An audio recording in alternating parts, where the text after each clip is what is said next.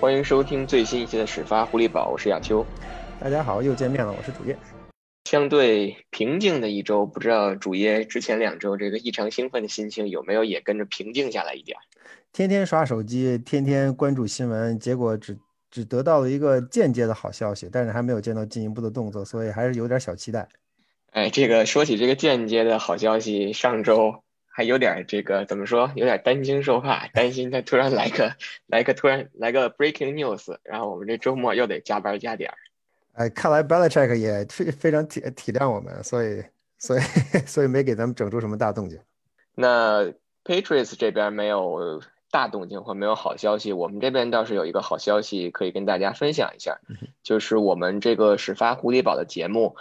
在小宇宙还有 QQ 音乐上也同步上线了。那么从这期节目开始，我们每期的节目，大家可以根据自己的这个偏好，到喜马拉雅、到 Apple Podcast 上、到小宇宙，包括到 QQ 音乐，或者是我们的微信推送，都会同步上线。呃，丰富了大家这个去收听我们节目的渠道，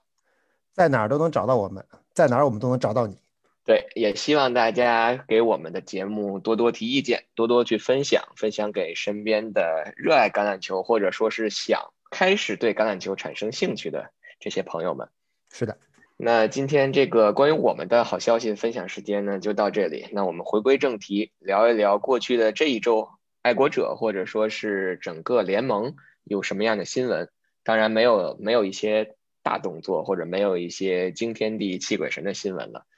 呃，第一个新闻呢，就是在应该是在美国时间的周一，NFL 通过了下个赛季，从下个赛季开始，二零二一赛季，每个球队将会增加第十七场比赛。那这个新闻呢，其实我们在之前的节目当中也提到过。那这一期这一次呢，只是一个正式的确认，也就是确认了爱国者将在二零二一赛季增加一场主场比赛。而这场比赛对手就是达拉斯牛仔，这个其实已经不是新闻了，这是我们大家都已经知道会发生的事情，只是 NFL 这次正式公布了。在亚秋，不知道你注意了没有？在昨天我们收到 NFL 的啊 statement 里边，他们提到了一条，就是在未来几年内，三十二支 NFL 的球队都要去海外进行比赛，嗯，而不仅仅局限在比如说 Jacksonville 啊，或者是迈阿密啊这些球队身上，所以不知道以后。啊，在未来的几年的时间里边，问 NFL 会不会拓展一些其他的市场，包括像亚洲市场或者中国市场或者远东市场？对，这个确实是一个让人看了比较比较高兴，或者是比较充满有憧憬的一条新闻。因为我们知道现在的这个 NFL 的国际赛，大多数都是在墨西哥、在伦敦举行，但是其实并没有。真正的到亚洲，或者甚至说是是到中国，其实对于 N 对对于 NFL 或者说对于橄榄球来讲，中国的市场应该是一块很大的肉，或者是一块很大的一个待开发的市场。但是呢，可能从联盟的这个角度也有他们的考量。我觉得从我们的角度来讲，一方面我们是希望把这个橄榄球的文化，或者说是我们在这边能接触到的各种信息。都第一时间的传回国内，传回给大家，第一时间的跟大家去分享，也帮助大家能对这项运动有一个更深入的了解。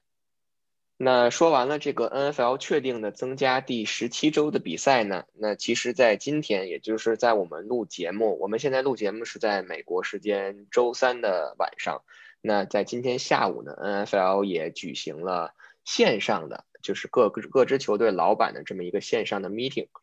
这个 meeting 结这个会议结束以后，爱国者的 PR 爱国者的公关也帮我们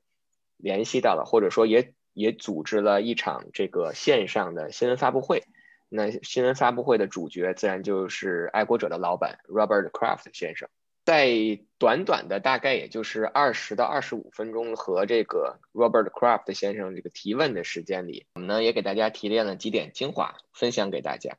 首先呢，也就是我相信爱国者球迷都最为关心的，那就是上个赛季爱国者只取得了一个七胜九负的战绩。那作为球队的老板 Robert Kraft 先生对这个成绩是否满意？这个 Kraft 先生说，他用了一种反问的方式去反问这个提问的记者。他说：“你知道，在我接手这个球队之前，我们的球队是爱国者在主场打过几场季后赛吗？记者说好像是说没有，是吧？我记得说对，记者说没有。显然 c r a b 很不高兴，说怎么会没有呢？明明打过一场嘛。就是嘛，这作为跟队的记者，连这个消息你都不知道。然后呢，这个 Robert craft 先生又问说：“那你知道我接管了这支球队以后，我们赢得了多少多少场的主场季后赛呢？”然后这回这记者学聪明了，他不给出一个具体的数字，他说 “a lot”。这个 Robert Kraft 先生非常有信心的，信誓旦旦的说：“我们赢了二十七场，在我接手这个球队以后，赢了二十七场，打了二十七场球啊，打了二十七场，但是应该是二十三胜四负，就是取得了二十三个主场的这个季后赛胜利。然后这个 Kraft 先生就接着说：‘那你说在这种情况下，你问我上个赛季七胜九负，我能有什么感觉？当然是此处省略这个 逼掉一些一切话，但是他用了一个 horrible 这个词儿。”我当时以为说，当时他这个逻辑、这个语序说起来，我以为他会说，我当然无觉得无所谓了，因为我们之前成绩那么好。你有没有这个感觉？没想到他他在最后时刻怂了，说，哎呀，我们还是觉得还是觉得打得不好。对，我觉得从这个角度也反映了，就是从球队的上下吧，肯定也是对这个成绩不太满意的。这是肯定的。所以我也觉得是，就是从 Craft 这个人，你看他实际上说话说话很慢，很有风度。但是他的内心深处恐怕对上个赛季爱国者所经历的动荡和最后体现在成绩上的不尽如人意，啊，非常在意，可以觉得可以看得出，可以感受到他非常不满意。他从从他非常平和的语句当中就能够感受到那种那种火焰。第二点呢，就是我相信大家也是第二关心的问题，就是关于 Tom Brady 的问题。这个问题大家也记者也都会去问。但我觉得 Craft 先生言简意赅的回答这个问题，就是说我们已经 move on 了，就是过去的都让它过去吧，我们不要老揪着过去的事儿说，对吧？是要往前看。过去的事情已经过去了，你想把它弄回来也回不来了。对，确实是这样。所以紧接着呢，就是聊到了新赛季的这个四分卫的问题。我们上期节目不想聊，但是 Craft 先生他不能，他不能这样做，他还是或多或少的还要聊一下。但是让我觉得特别。诧异的点是，这个 Robert Kraft 先生对 Cam Newton，包括对 Jared Stidham，应该是大加赞赏。你觉得诧异吗？这好像跟你好像和你很合拍嘛，亚秋。不，我我我 这个支持 Cam Newton，当然只是从一些外表的，或者说是从一些对外的这种因素去看。但我相信，作为球队的这个 owner，他每天。和这些球员生活在一起啊，或者是息息相关的事发生的各个大大大小小的事情，我觉得他对这个球员的了解应该远远在于我们之上，所以他对 Cam Newton 这种大家赞赏的这种反应或者这种评价，其实我还是稍感有些意外的。呃，我倒不这么看呀，球，我觉得你我们能指望他说什么呢？他第一，Cam Newton 是上个赛季爱国者的主力四分卫，是你是是你选中的球员。第二，他又回来了，如你所愿，他又回来了，亚秋。所以他回来以后，你让 Rob Craft 在这里边，他实际上没他的这个位置也比较尴尬，他不可能在这个在公开的场合说任何对 Cam Newton 不利的话。我的有一点感觉，我倒是觉得他他实际上在帮助 Cam Newton 找借口。在这里我用找借口这三个字，但实际上也很中性化的一个一个描述。他反复的在提说。Covid 去年啊，Cam 在整个过程当中来球队来的晚，然后因为因为中间得了新冠，所以又离开了离开球队两周，其其中还有一场跟 Chiefs 比赛还还没有打，他反复在说这个，所以我觉得，啊，第一，我们觉得既然他这么说了，公开场合这么说了，可以认为这是在一定程度上代表了。爱国者官方的立场，因为之前没有任何人，我们有有我们见过各种各样的报道，各种各样的分析，但是从 Patriots 官方的渠道，没有任何人提过这样的一个这样一个逻辑关系，到底什么影响了 Cam Newton 的发挥，到底扣位的是不是一个主要因素？今天 Robert Kraft 自己在在回答记者提问的时候，把整个把整个的这个关系捋帮我们捋清了。实际上，无论这个这是不是个借口。现在都已经成为了一个正式的、正式的冠冕堂皇的冠冕堂皇的说法，啊，今年仍然有 COVID，那今年 Cam Newton 表现会怎么样呢？今年有一个变化，就是其实他还提到了一个借口，就是去年觉得 Cam Newton 身边没什么帮手，从进攻的角度，今年这些帮手在了，如果再打不再打不出来，可能 Robert Kraft 先生自己不能说自己打脸吧，但是他可能也就对自己的判断也是一种一种失误吧。所以我觉得，就像他说的，我们还是要到到场上见，到这个比赛场上，到新赛季具体去看一看，Cam Newton 也好，或者是整个进攻组也好，到底能打出或者是能交出什么样的一份答卷。从我从他今天讲话的语气跟用词来看，我还是觉得他尽管他刚才说我们已经 move on 了，我们已经不再就是 Tom Brady 对于 Patriots 而言已经是过去式了。现在我们关注的是现在，现在我们关注的是是未来。但是我觉得在他们来看，未来其中有一场比赛还是非常非常非常非常看重，而且而且至关重要的，那就是今年秋天 Tom Brady 和 Tampa Bay Buccaneers。来福克斯堡要打的这场比赛，啊，所以我觉得那场比赛在 Patriots 来看，恐怕是一个怎么讲啊，是一个衡量一切的标杆吧。到底你这个休赛期的这么大的投入是不是值得？选择 Cam Newton 是否正确？那场比赛很有可能会是一个是一个非常非常重要的一个评判的标志。对，确实是这样。然后所以说谈到这个球队的补强，包括说谈到即将开始的这个选秀。Craft 也说，他说，其实他承认，就说在过去的这几年，爱国者的这个选秀工作并不是做得太好，或者是我觉得他有点谦虚了，就是做的很差。那在这种情况下，他说，第一就是这个休赛期啊，签约这么多自由球员，其实是对过去几年这种选秀不利的一种，不能说补偿，可能说一种弥补，同时也利用了说这个休赛期因为薪金空间大幅缩水。对于我们来讲，这个叫 soft market 嘛，就在这种市场的情况下，去利用多签一些自由球员，去弥补过去选秀的一些不足。另外，他提到一点，就是说，他说今年今年的选秀，爱国者会从他的角度，他他说会采取一种 different approach，但我们具体就不知道这个是什么意思了。具体是说把首轮十五号签向上交易去搏一搏。还是说摒弃之前的这些选选秀或者是 scouting 啊选材的这种这种方式，那我们这这一块呢，可能只有等到选秀才能知晓。我觉得他在整个选秀过程当中起到的作用，可能还是非常有限。所以我觉得最终还是最终的决定权或者最终的这个方向的选择，还是在于 Bill Belichick。最后呢，应该是一个关于联盟的这种新闻。他就说，因为这个 COVID 的影响，然后绝大多数球队在上个赛季都是不允许观众入场，所以呢，也就导致了整个联盟 NFL 联盟过去的这个赛季在赛事收入上损失了四 billion，也就是四十亿。四十亿美金的这样一个巨额的数字，所以其实今天我看下午的一个新闻也说，本来最开始今年的这个工资帽，当时最开始说是，如果大家都不同意是一百八十二点五 million 的话，原计划是要降到一百六十六吧，还是一百六十八 million？但是可能各支球队就是达成了这个一致，因为相对于这个一百六十六 million 来讲，可能会有更多的球队需要。节衣缩食，裁掉自己的球员来挺过下个赛季。是的，那说完了这个这一周关于爱国者发生的一些新闻呢，那我们下一个想聊的话题就是离选秀只有一个月了，因为今年的选秀将在四月二十九号到五月一号进行。那么今天我们录节目的时候呢，正好还有一个月的时间，那我们就得聊一聊未来的这一个月，在 Belichick 他的这个 To Do List 上。到底有哪些他需要去做的？啊，我们昨天阿拉巴马的 Pro Day 是进入的第二天，啊，我们看到了很多有头有脸的人物都出现在了阿拉巴马大学的训练场上，包括 Bill Belichick 跟 Josh McDaniels。我们还看到了 San Francisco 的总经理和主教练，啊，当然也看到了是 Sean Payton，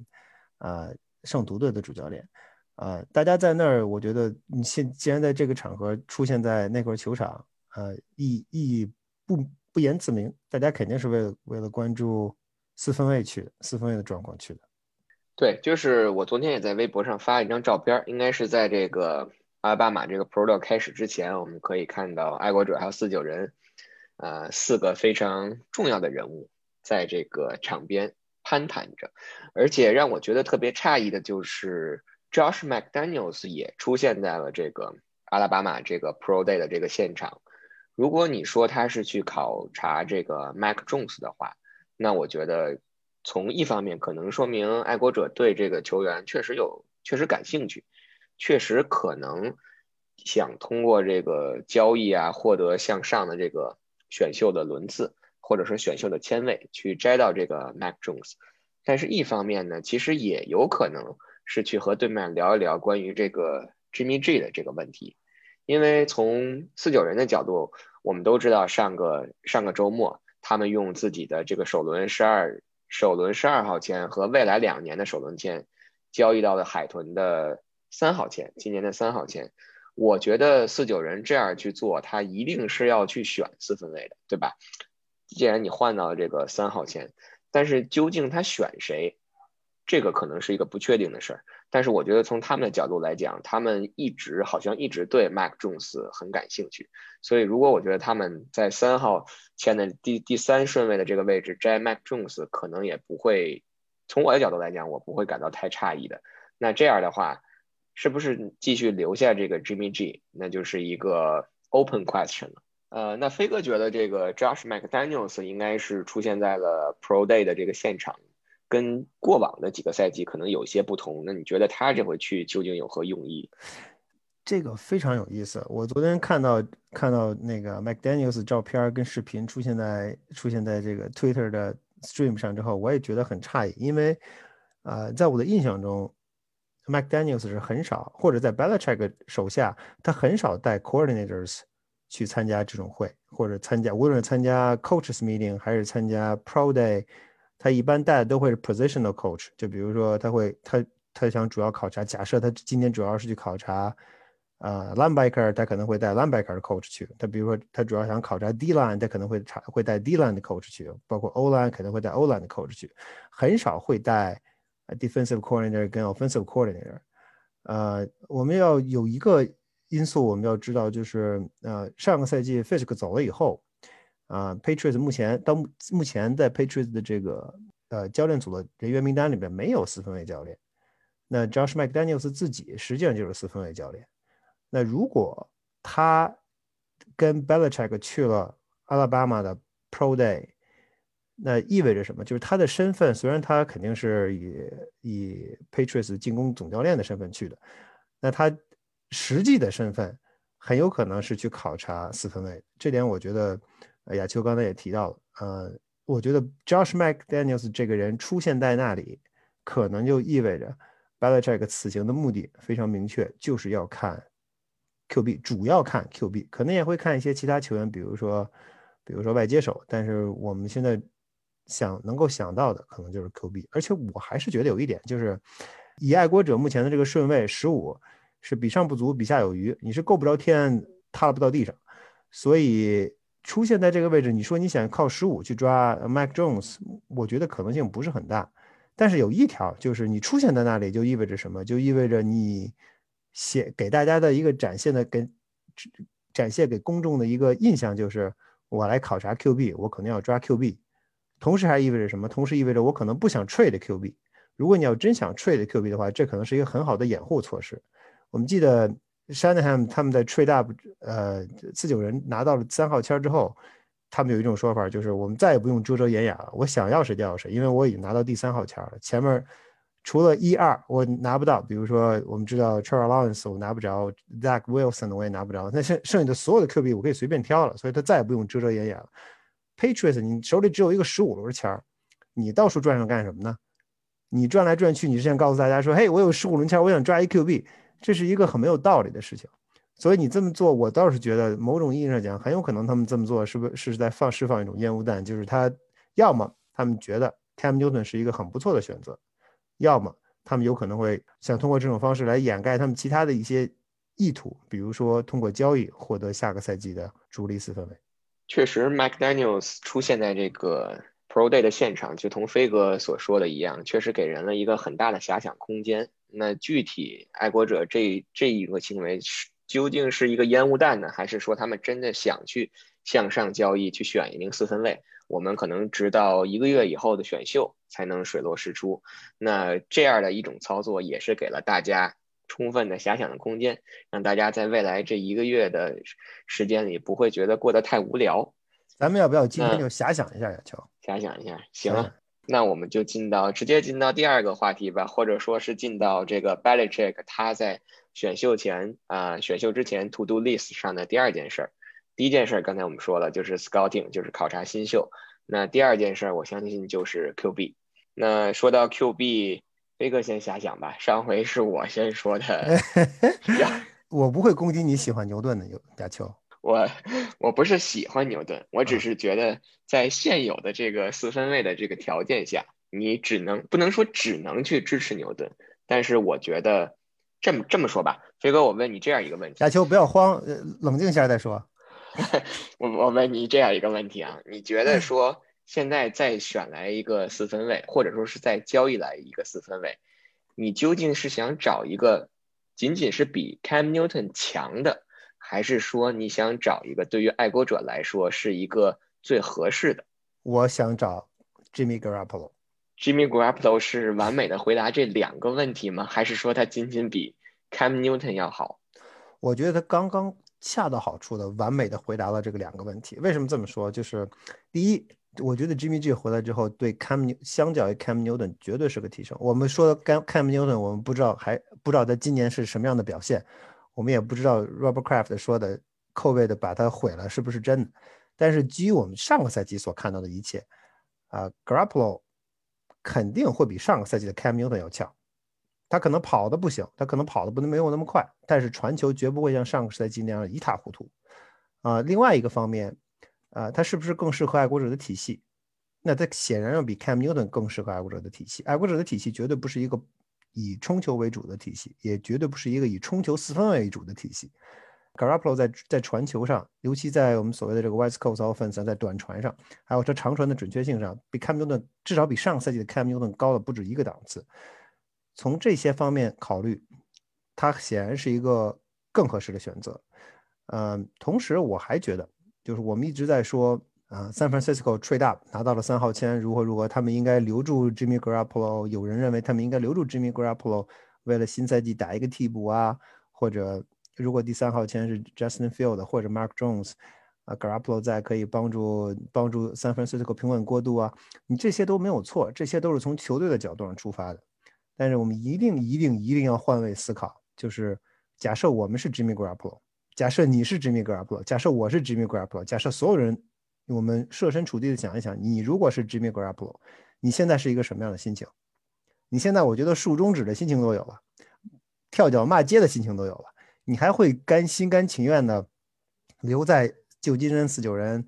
准备为自己准备为自己的接班人而努力奋斗吗？绝不可能。你现在想的唯一一件事情就是我给你一个中指，然后我拍拍屁股就走人了。这是你现在的真实想法，这也我相信也是 Jimmy Garoppolo 的真实想法。San Francisco 已经很明显。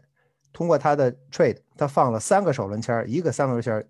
换来了今年的三号签意味着什么？意味着他不相信你，他认为你根本不是我们球队的未来。尽管你今年才二十九岁，还刚刚三十岁，你你在我们队没有未来。我现在想做的事情就是找一个人把你换掉，但是我在换掉你之前，先跟你说，你先别走，帮我撑一阵儿，等你等我准备换你的人成长起来，你再走。你觉得对于 Jimmy G 而言，他愿意做这样的事情吗？他肯定不愿意做。他现在手里面，Jimmy Garoppolo 现在手里面有着很大的主动权，因为我们知道他有着 No Trade Clause，他可以他可以选择自己的下家，同时他占了 San Francisco 大笔的薪资空间。第三，他已经挣了，如果我没记错，他挣了接近九千万美元职业生涯，所以他也并不在乎钱，他完全有理由完完全有条件把主动权掌握在自己的手里。最差的最差的一种状况就是，大不了我今年不打，我 C 到。如果在 C 套的话，对这四九人来说，实际上是一个很吃亏的环节。从我的角度来讲，我也希望 Jimmy G 回来。但是对于 Jimmy G 来讲，我一直对他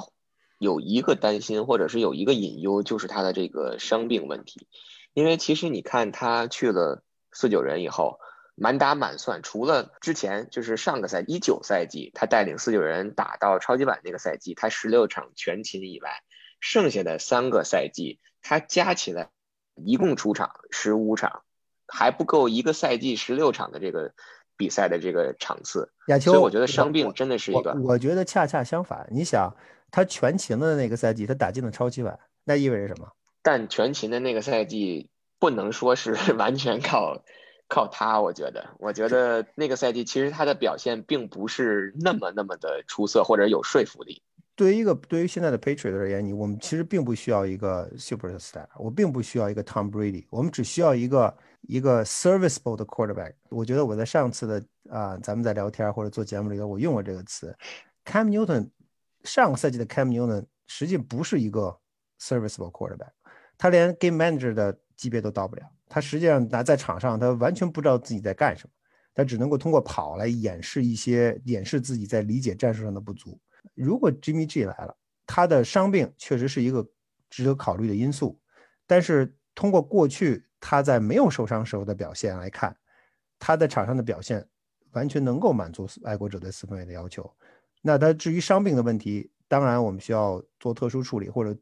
做特殊的分析，到底他是因为什么原因受的伤，他能不能避免再因为同样的原因受伤？这个是要我觉得很大一定程度上是要靠教练。来帮助他解决这些问题的。第一，你的保护四分卫的保护是不是能够到位？你在叫战术的时候，是不是能够避免四分卫面对呃或者增加四分或者减少四分卫面对冲传所造成受伤的危险？第三，要告诉四分卫最重要的事情是什么？最重要的最重要的事情是你要保持健康，看不找不找不到球员，找不到 open receiver，不知道什么情况。最要最先做的事情是什么？把球扔出去，而不是说持球时间过长，给自己增加受伤的危险。这点只要看 Tom Brady 就可以了。在大家注意看 Tom Brady 比赛的时候，第一，他如果看不到人，这个球可能就扔扔掉了；第二，只要有对手近身，只要有人碰到的，第一时间他干的事情不是试图摆脱，而是抱紧球往地上一躺，这个 play 就结束了。基于 NFL 目前对四分卫的保护规则非常非常的严谨，非常非常的详尽。你这么做，如果你像 Brady 这样做。你可以保护自己不受伤，几乎是几乎是没有问题的。你只需要不只在不需要逞英雄的时候不要逞英雄就可以了。好，那我们今天临时加的这个话题或者这个议题，其实就算是一个预热吧。因为我们之前跟大家说过，我们可以用一整期来聊聊这个四分卫的问题，所以今天咱们就算一个小预热。嗯，先提出了这样一个话题，嗯，从 Jimmy G 说开去。那可能在之后的节目里呢，我们会。详尽的去聊一聊这个四分位的问题。如果下下个礼拜 Jimmy G 回来了，咱们就可以使劲的聊一聊 Jimmy G 的问题了。好，嗯，希望这个事儿发生吧。但是我们走一步看一步。刚才说到这个 Barry Jack 在选秀之前，他有哪些事情要做？我们刚才提到的第一点是就是考察新秀，第二点就是这个四分位的问题。那第三点呢？我觉得。跟一个人有关，那就是 Gilmore，因为我们都知道 Gilmore 现在只剩一年的合同在身，然后如果我没有记错的话，他新赛季的合同其实只有大概七百万的工资，这个工资在联盟在现有的这个角位里，应该说是跟他这样一个二零一九赛季最佳防守球员的这样一个称号是完全不相匹配的。所以我觉得从 Belichick 的角度来讲，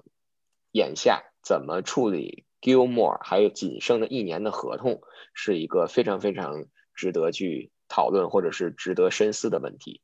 啊，今天在昨天和前天曾经看到有消息，啊，是 WEI 的消息，消息按说应该比较可靠，就是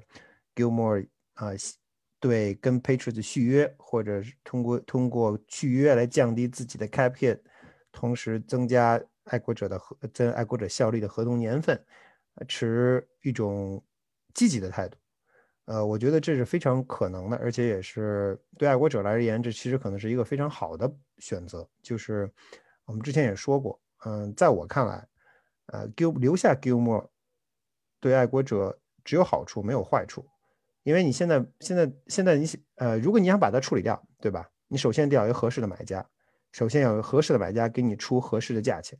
如果你卖不到你想要的价钱，那你把它卖掉，因因为你想把为了卖掉而卖掉，就显然没有就显然没有道理。我们我们现在可以想象一下，对于 Patriots 而言，肯定希望 Gilmore 能够卖出一个首轮签的价钱，这个几乎是肯定。如果你要卖一个三轮或者四轮，你完全没有意义把它把它往外处理掉。所以，如果你卖不到这个首轮签的价钱，那对于爱国者而言，你留住他，继续做你的第一 lockdown 脚位，显然是一个很不错的、很不错的选择。而且我们之前说过，Gilmore 上个赛季受伤了，他受伤了之后，三场比赛、两场半比赛没有打。那他今年到底是一个什么样的状况？其实很多球队，我觉得对于爱国者而言，你你第一时间能够看到 Gilmore，你可以有第一手的经验。但对于其他的很多球队，他们没有第一手的经验，他们看到的。他们对 Gilmore 的最后一个公开的印象就是去年的受伤下场的印象，所以他们是否会愿意为了一个三十多岁的老将，而且刚刚受伤康复的老将，付出一个首轮签儿，也是值得关注的话题。呃，我个人认为这种可能性不是很大，所以对于 Patriots 而言，你如果咬咬牙留住他，通过续约降低他的开片，同时给他涨薪，让他开开心的继续在爱国者效力，同时保住了自己二线的核心。啊，对于今对于这个赛季，甚至下个赛季的爱国者而言，都是一个非常好的，都是一个非常理想的状状况。我非常同意飞哥说的，而且有一点就是，如果 Gilmore 他自己对这个续约或者是重构自己的合同持一个开放态度的话，那我觉得这桩生意或者是爱国者跟他续约，其实就不存在什么障碍了。而且从爱国者的角度来讲，我觉得有一点必须要指出的是，如果你想在下个赛季有所作为，就在你这个休赛期。大刀阔斧的买入、签入这么多球员的情况下，如果你想在下个赛季有所作为，首先你的防守要保证跟上个赛季，甚至说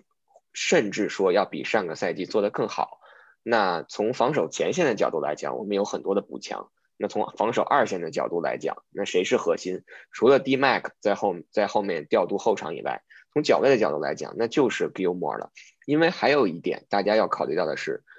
你在美东分区的另外三个对手，你想一想，海豚，海豚在这个休赛期签了 Will Fuller，然后他们同样在选秀当中可能会去选外接手。那小飞机这边签了 Corey Davis，比尔的这个角度来讲，Stephon Diggs 依然在队内。面对美东分区一个一个赛季要打六场比赛的情况下，在对手纷纷补强外接手的情况下，如果你丢掉了自己的第一脚位，让 J.C. Jackson 去对位，甚至说 J.C. Jackson 能不能留下，现在还是一个未知数。在这种情况下，我相信爱国者不应该轻易的放走自己的脚位。呃，完全是这样的，因为你现在在脚位市场上，你在引进放掉 Gilmore，再从脚位市场上引进自由球员，或者通过 trade，是是一个舍近求远的做法。啊，爱国爱国者的二线水平很强，我们知道除了 J.C. Jackson 之外，还有 Jonathan Jones。但是如果你放走了自己的核心，很快你就会发现二线的，如果一旦再出现一些伤病和一些意外的因素，很快你会发现二线你你所认为你很强的二线，其实并没有那么强。因为橄榄球的比赛里，实际上呃一名球员甚至两名球员就可以左右一条战线的走向，这是这是这是这是很明显的一个事实。好，那我们聊完简单的聊完了这个 Belichick 在选秀之前他的 To Do List 上究竟有什么事要做，或者说我们为 Belichick 操了个心以后呢，那我们聊一聊球队的另外一方面，就是媒体，就是这今天呢，我们想跟大家分享一下，或者想跟大家去具体的聊一聊波士顿的这些媒体报道爱国者的这些媒体，哪些媒体值得信任，哪些媒体在。报道的时候，或者说在有新闻出现的时候，更多的是一种烟雾弹。对，我觉得最值得信任的媒体是始发狐狸堡这个公众号。对我们从来不会去报道没有没有根源或者是 没有没有消息确认的这这种新闻。是的，然后第二个值得信任的媒体是新英格兰爱国者主页君跟大邱同学。哎，这个主页一般报道的都是一些。关于爱国者官方的新闻，从亚秋这边得到的可能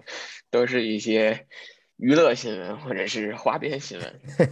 重视在球员的这个场外生活。好，我们玩笑归玩笑啊，我们说一下说一下正正式的，就是比较严肃的讨论一下这个话题。就是在在我们看来，因为我们在在波士顿地区生活的时间也比较长了，啊，各种各样，因为爱国者在过去一段时间的强盛不衰，过去二十年的长盛不衰。啊，造成了有很多媒体，呃，大媒体、大小媒体都一拥而上的报道爱国者，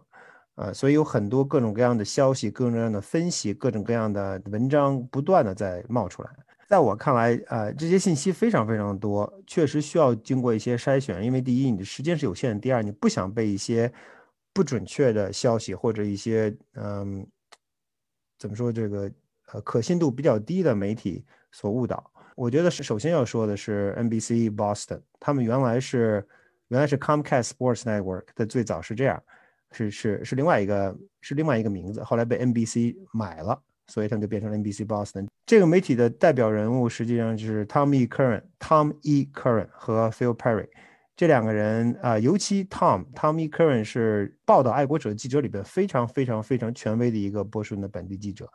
所以他写的文章和他发的博客，很多时候嗯我们会非常在意，而且他报，比如说前前不久曾经传出来的爱国者在。这个休赛机会前无古人的激进，对吧？Uncharacteristically aggressive，这个词就是 Tommy Curran，这个这个事情就是 Tommy Curran 最先报道出来的，而且事实证明他说的是对。这是 NBC Boston 是我最看重的一条。然后第二个呢是我觉得比较重要的是 ESPN Boston Boston，ESPN Boston 以 Mike Rice 为首的记者也非常的敬业，其实可能就是以 Mike Rice 为本人为核心的，或者也可能就是他一个人。在他应该是一自成团队，自成团队，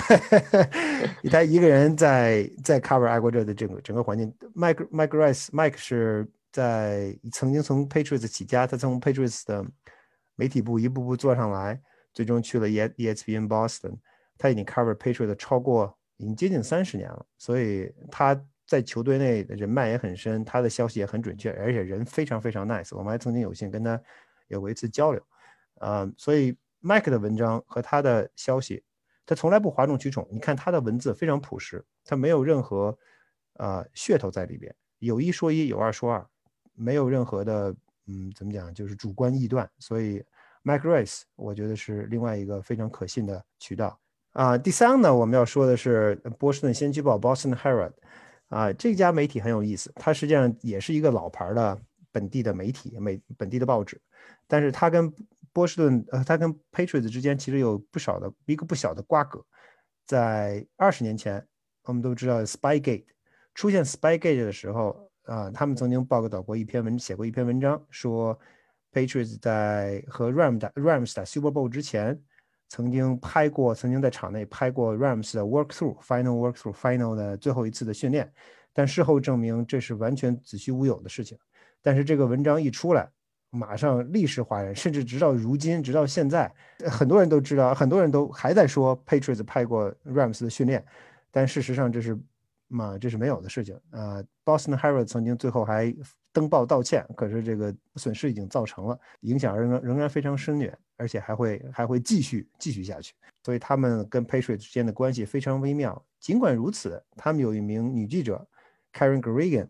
他的文章以球员的以球从球员的角度出发，以人性的角度出发，很多文章写的都非常精彩。包括去年写过一篇 Jacoby Myers 和 Cam Newton 之间的关系的文章，还有以前曾写过他曾写过啊 Aaron Hernandez 一些关于 Aaron Hernandez 的文章，也都非常有深度。包括 Hernandez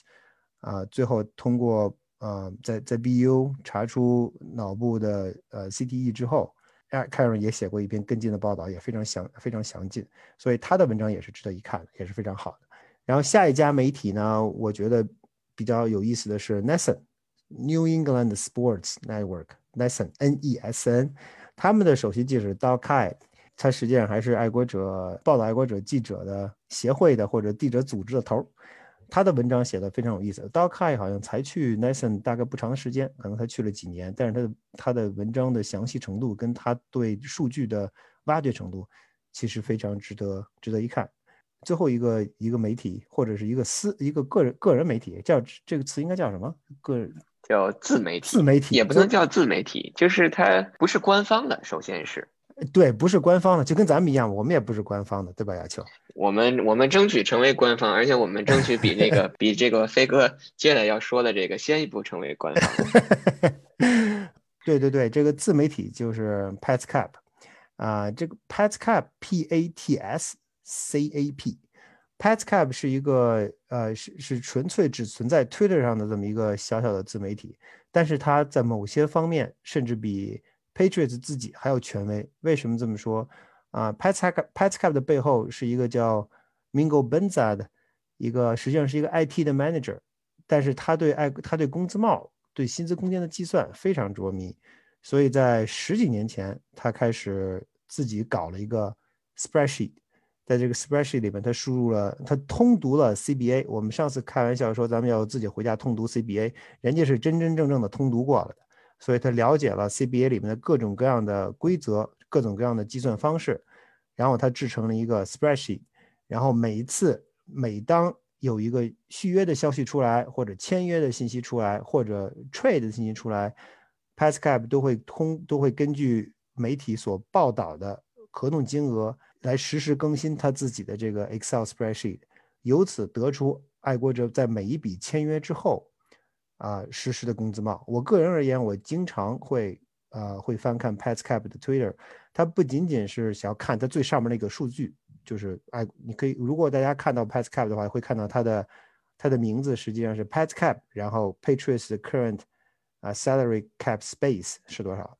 但是除了看这个数之外，其实很有意思的情况，很有意思的信息来自于这个这个自媒体本身，它里边会经常发一些它是如何计算爱国者薪资空间的。我个人对薪资空间的很多理解都是由 Petscap 开始的。哎，比如他提到了一个概念，我从来没有听说过，那我们就可那我就可以去 Google 去去调查去学习，才能知道哦，原来 NFL 还有这样一个规则。以后当我每次看到一个新的啊合同出来之后，慢慢的我们就可以不再需要 Petscap。从而你自己就能够对一个合同有一个比较怎么讲比较全面和比较一个客观的理解，而不是仅仅的跟随那些博眼球的标标题新闻。所以 Pat Cap 我觉得是另外一个对细节比较感兴趣球球迷应该 follow 或者应该啊研究一下，应该仔细关注一下的媒体。大家如果关注了这五个媒体，就可以。哎，不对，飞哥，等一下，我怎么觉得是六个媒体？刚才我特意数了一下，你看啊，第一个是始发狐狸堡。哎，你说的非常对啊，球，我们把这个始发狐狸堡这么重要的媒体给忘，那么实际上是六个媒体。对，这个始发狐狸堡应该是大家能接触到这个最客观、最公正，然后最权威的第一个媒体，官方媒体。对对对，所以大家如果关注了始发狐狸堡，你就不用关注刚才我们提到的这些这些英文媒体了。当然，同样同样的一个方面，如果大家关注了英文这些英文媒体，再关注始发狐狸堡，你对 Patriots 的了解，对 Patriots 的认识会更加全面、更加透彻。对，就如飞哥所说的啊，这个除了我们以外，剩下飞哥刚才提到这五个媒体，我觉得应该说是各有各的优势。呃，有一些可能是非常的公正客观。就像 ESPN 的这个 Mike Race 一样，不带有任何的这种对于球队的感情也好，或者说是对于一条新闻的这种偏见也好，非常非常的中性，就是一种陈述客观事实的形式。当然，大家如果说喜欢那种对球队的举动也好、比赛也好，有一些调侃，甚至说一一种深度的一种不能说讽刺，就深度的一种。剖析也好，那大家就可以去看 Tommy Curran 的文章。我个人是非常喜欢他的文风的，因为在很多的时候，他都能用一种比较幽默或者说比较诙谐的方式，然后来能把这个 Patriots 现在面临的这种困境也好，或者是这种局面也好，说的非常的云淡风轻的这种感觉。是。那剩下的媒体，就像刚才飞哥讲的，可能各有各的特点，不管是从这个。球员场外也好，从人文的角度也好，还是说从数据的这方面也好，都会是一种互相相辅相成的这种感觉。所以也是希望大家能够在筛选信息或者是选择媒体上，嗯，有自己的这种判断和见解。我们的初衷当然是能够给大家提供更多的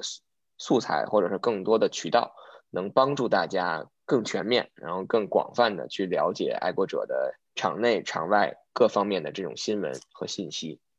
我最后再补充一条，亚秋就是这几个媒体，刚才咱们提到这些媒体，实际上他们的呃聚焦点都是高度一致的，就是关注于新英新英格兰爱国者队本身是或者波士顿这个地区，啊和其他的那些全国性的媒体比，比如说 Adam Schefter 啊，或者是啊 Peter King 啊那些人。啊，他们他们虽然也很权威，但是他们的角度和我们刚才提到的这些媒体的角度是不一样。如果你对 Patriots 感兴趣，那关注他们，对于你对这个地区和对这支球队历史的了解，肯定会大有益处。好，那我们今天整期的节目聊的话题都是比较相对轻松的，因为一方面确实我们也要等待这个选秀的到来，另外一方面呢，也是希望这个爱国者能在接下来的一个月的时间或者未来的一两周，能给我们一些动力，有一些让我们值得去兴奋，或者说是值得去。就大家老说让我们加更啊，但是其实大家想一想，如果真的除了像 Cam Newton 重新回来的这种新闻以外，我们还有什么可值得去加更的呢？对吧？Jimmy Garoppolo 回来，Jimmy Garoppolo 回来值得加更，再再值得加更，我们我们再考虑啊，再商量这个，再商量这个话题。好，那我们今天的这期节目呢就到这里。最后呢，还是希望大家到喜马拉雅、Apple 的 Podcast 上，还有小宇宙，包括 QQ 音乐上。关注始发狐狸宝，那感谢大家的收听，谢谢大家，希望下周能有更多的好消息和大家分享，下次再见。